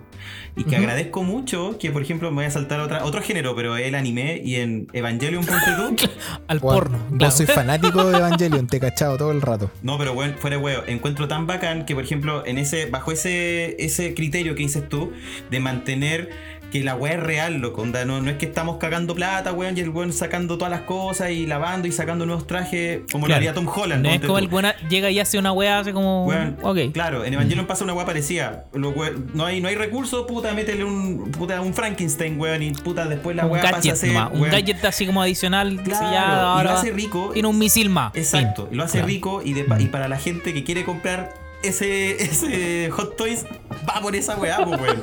Y soy yo de esos Claro. weones que caga, weón, por esos detalles. Pero, el, gadget de- el gadget del traje. claro, entonces, volviendo- Oye, y que tiene que ver mucho ver con el traje, pero con el web shooters. Claro. Que son los. Exactamente, pero en- encuentro bonito y de hecho, de hecho si lo, si lo tratáis de comparar con los otros trajes de Spider-Man, de puta Andrew Garfield o Tom Holland o inclusive Es que yo no quería entrar ese detalle. ¿eh? Sí, Pero, no, eh, no, todavía- no, no, no, no, sí. no, no, sí, pero es un detallito súper chico que es simplemente eh, que a nivel de, de cuerpo se, se ve distinto, se ve más como robusto, ¿cachai? Se ve, no, no, o sea, no digo que todo sea tenga que ser, tenga que ser flaco, pero al menos a mí me presenta que un Spider-Man que justamente la tela, el, la, misma mordida del, del, de la araña le dio, le dio toda esa robustez que obviamente no teniéndola es como, weón, le- eh, chucha, le queda grande el terno, pues, weón.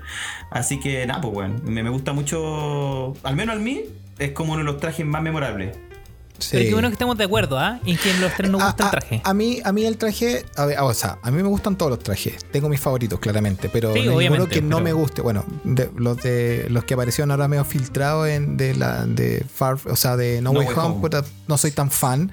No way, Eh, weón. Claramente Básicamente. porque se alejaron, se alejaron un poco de lo, de lo más clásico que finalmente al ser un boomer culiado Se que alejaron me- de casa. Puta, sí, no mí- way, weón. puta, muy, muy far, far, far, far, far, far, far from home con el traje. Pero eh, creo que para ir cerrando el tema, me parece sí que no soy tan fan del tema de que use músculo abajo, estos trajes musculados, eh, que igual sentí un poco de que no es Toby Maguire. Mira, a mí me pasa cuando la veo que digo, yo sé que no está ahí Toby Maguire, pero pico, como que no... no Chao, weón. Claro, es como... La trama más importante. La magia está, la magia está. Sí, pero chao. cuando veo el de Andrew y cuando veo el de Tom, sí me da la sensación que son ellos los que están bajo el traje. mm, ¿Cachai? Como que no me pasa eso con Toby por el tema del traje musculado, que sería como el único reparo Que podría tener frente al traje de, de- de la saga de Raimi, pero una cagá. Y eh, como estamos tra- eh, conversando, pero trabajando, iba a decir, como estamos conversando, bueno, que también un trabajo. También un trabajo, Así amigo, ya, ah, también un trabajo. que dignifica, dignifica. Eh, podríamos saltarnos así, como Spider-Man de un edificio a otro, eh, al tiro a pasar a hablar un poquito de los web shooters, que en este caso no están. ¿Qué, le, No pa- qué le están. pasa a este amigo, am- amigo Gabo cuando San Raimi decide no poner web shooters en esta saga? Lo encuentro, un- lo encuentro bacán, weón. Lo encuentro la raja. Creo que lo hace aún más natural. A mí me recuerda un poco esto, no sé, un poco Kikas, como cuando el loco se encuentra que no tiene ningún poder, que cuando, o sea, ninguno de ahí tiene poderes, pero o tiene habilidades quizá un poco más curtidas por entrenamiento, que cuando lo, justamente la picadura, ¿cómo sería, no sé, pues en el, la película Ponte tú la mosca, que cuando, puta, Jeff, eh, Jeff Goldblum, weón, se transforma en mosca, es como la zorra, pues, weón. película. Encuentro esa, esa, ese realismo como medio de terror que quizás evoca de ahí eh, brígidamente Raimi, weón. Encuentro que lo trae acá y es como que, si bien no se transforma en araña, hubiese sido la raja, weón, a los Fox Kids con la serie de los 90 que viéramos. ¿Verdad que los brazos? Weón, y esa Verdad, cabeza, weón. y esa Ah, cabeza la como zorra. de calamar. Sí. Weón, weón, hubiese sido la raja, hubiese quedado la raja y hubiese sido el manso Hot Toys, volviendo a ese tema. Pero me, me gustó mucho, se ve bastante repulsivo, pero esa repulsión que es como cuando veía una espinilla mal cuidada, cuando veía una weá que es como. Es humano. es humano. Comparación. Un hongo no tratado de los pies. Está bien, amigo. No, pero hay que. Mira, mira, un sale- herpes.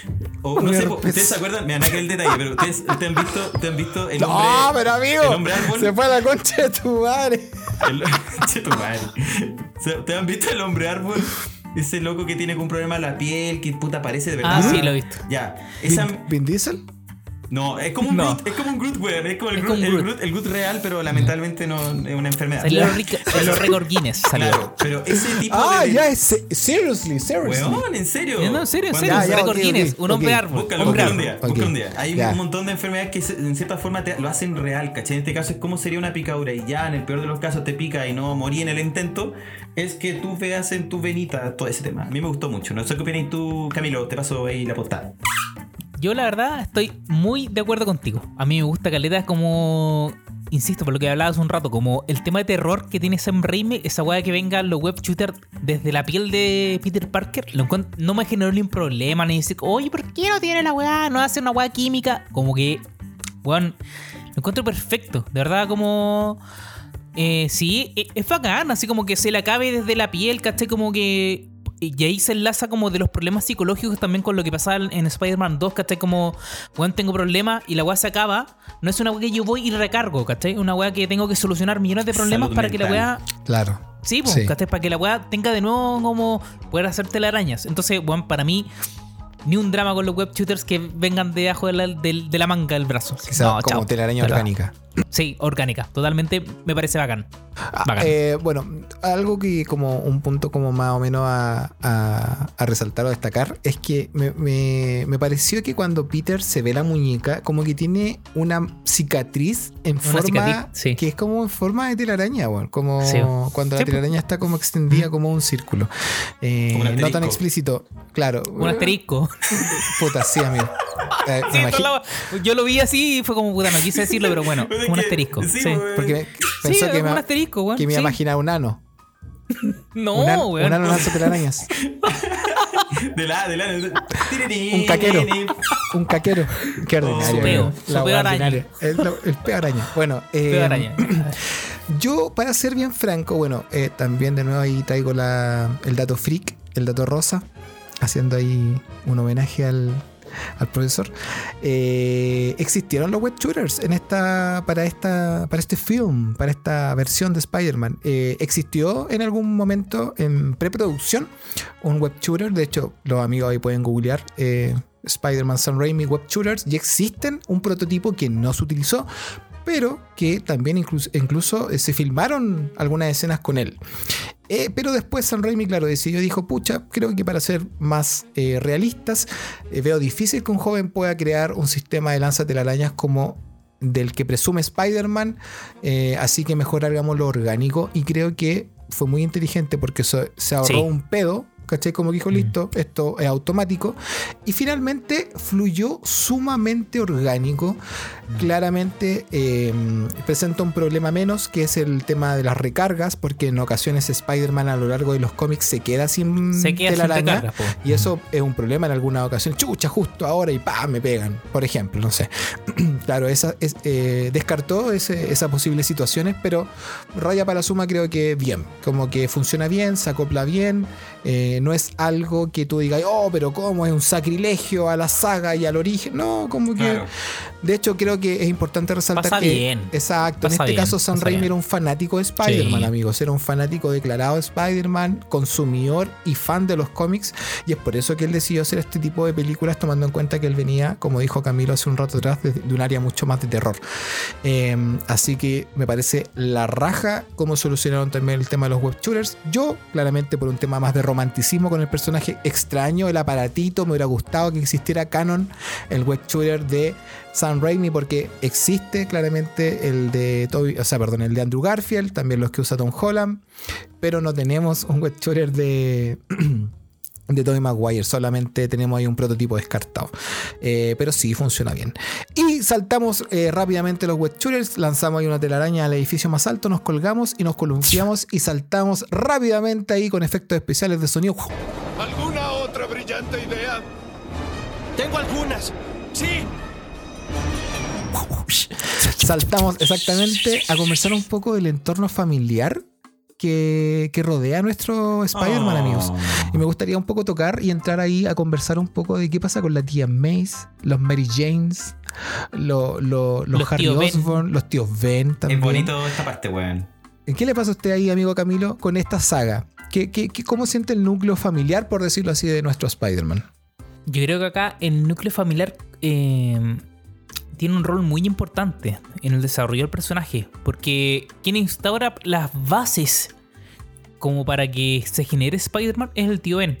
Con todo lo que pasa con su muerte, con las palabras que hice, un gran poder conlleva, conlleva una gran responsabilidad, es eso, ¿cachai? Como va instalando cosas Valores. y, y valores, ¿cachai? Eh, como el tío Ben en algún momento dice como el, el tipo de hombre que quiere ser por siempre. ¿Cuál es el tipo de hombre que quiere ser por siempre? Y esa weá es como, puta, quiero ser así, asá, ¿cachai? Eh, no abusar de tus dones para sentirte superior. Cuando el weón, ah, cuando le pega a Flash Thompson y tiene esa discusión con el auto con el tío Ben y le dice como, lo- el tío Ben le dice, se lo merecía. Pero aún así, teniendo tú capacidades, tienes que abusar de él. Es como, weón, para pensarlo. Tienes, estás muteado, amigo. Estás muteado. Perdón, amigo, eh, ya, es un clásico de la casa. Pero sí, creo, creo que ese, ese punto que acabas de tocar es muy potente. Que, claro, el tío Ben le dice que el hecho de que tengan la capacidad de darle su merecido no, No te da el derecho. ti- no implica, no, te da el derecho, a hacerlo. Y- Hacerlo. y- exacto. y Y, eso sí. es una- eh, eh, algo que se instaura en, las- en la, en la trilogía. Eh, pa- pa- para pasar a, otra, a otro personaje, voy a dejar ahí al tío Ben, que, que cumple, un rol muy importante, pero también creo que Tía May. Acá, Tía May, yo creo que de los personajes, si Tío Ben es importante, Tía May es un personaje más importante aún, aún así no es haya muerto y tan trágicamente como el tío Ben, pero la, la tía May cumple una, el rol de la, una brújula moral Sí, bueno. ante, ante los conflictos internos que vive Peter Parker a lo largo de la, de la trilogía. Eh, ¿Cachai? sí, sí, yo siento que un punto, a, pesar de que, claro, digamos que esto estamos hablando de una película que, es- que se estrena en el año 2002, entonces claramente la Claro. manera de ver muchos aspectos de la vida, del Exacto. amor y de las relaciones y todo, eh, claro, si lo vemos hoy día tal vez nos, nos resultan un- nos saltan algunas cosas, nos resulta Ridículo. un poco claro, Ridículos. culiao. o algunas cosas, o algunas cosas me, da- me das como fuera de lugar o que te hacen ruido, está bien, eso está bien, tu brújula moral ha cambiado y eso está Mm. fantástico.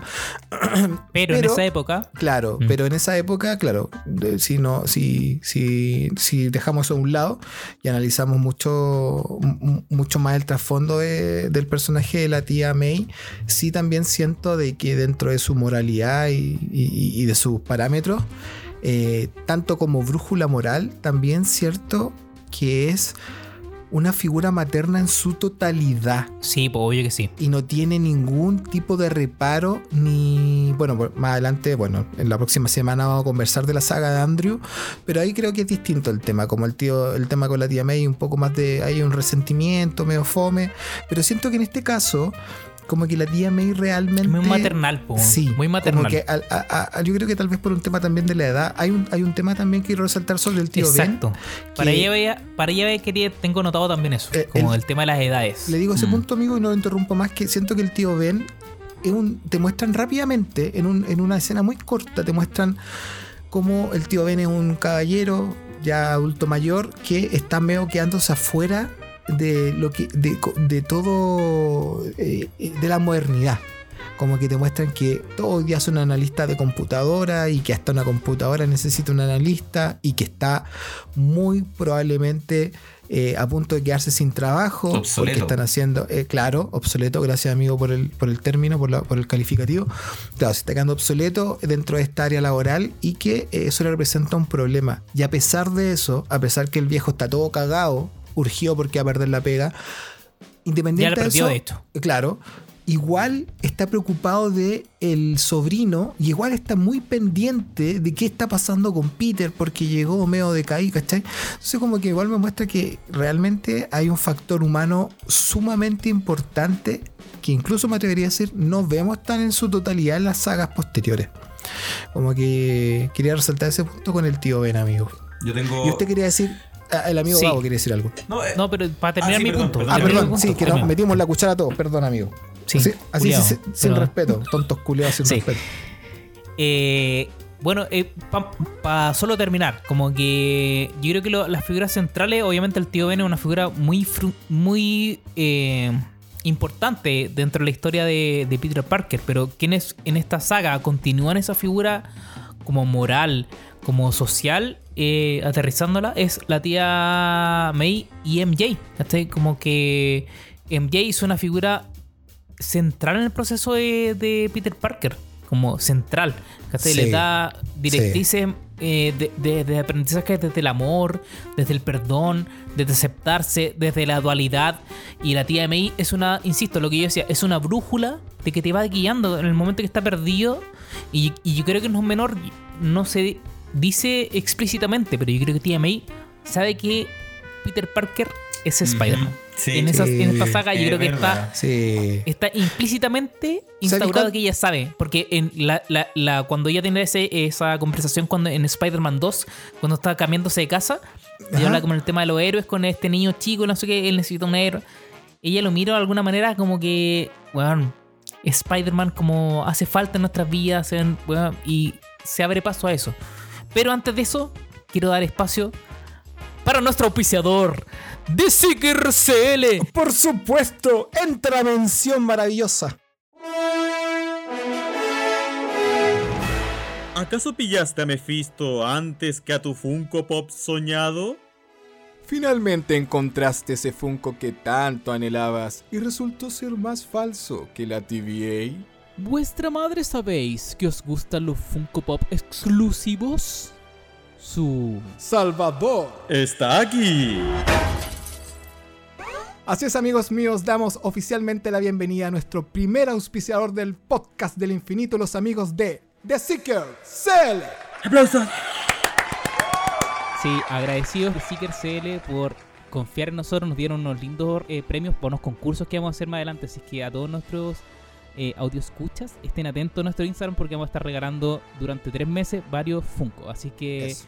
concursen, síganos y participen y bacán. Nuevamente agradecer a, a los chicos de Seeker CL por, por este lindo auspicio a- a- al podcast del infinito. Aplausitos. Exactamente. De hecho, amigos, sin ir más lejos, yo compré dos. Para que sepan que no- 100% real, no fake. Eso, Que- yo, que no, lo había, no lo había visto en ni un lado y de pronto dije, ¡ahí están! ¡Dame dos! yo voy a comprar uno. Chicos, de verdad, bienvenidos cabros. Un gran auspiciador, gran auspiciador el primero, el primero de muchos, pero nunca se olvida la primera vez. Así que nada. Así es, amigos míos. En Instagram pueden encontrarlos como The Seeker CL, así tal cual. Eh, completamente agradecidos por el apoyo, chiquillos. El primer auspiciador del podcast del infinito. Aplausos. Hermano, ¿qué es esa weá? ¿Qué fue eso, concha su... ¡Weón! ¡El duende verde, weón! ¡El duende verde! ¿Qué hace el duende verde acá? ¡William Defoe! ¡Oh! Tiene una foto, weón. William ¡No! Dafoe, no, no, duende verde, por. ¡Corran! ¡Está disparando! ¡Corran, corran! ¡Weón! ¡Pucha madre! No, weón, ¡Corre, corran. hay que terminar esto en otra parte! ¡Termínala! ¡Esperen la segunda parte! ¡Corran! Corran, weón, no. Esta historia continuará.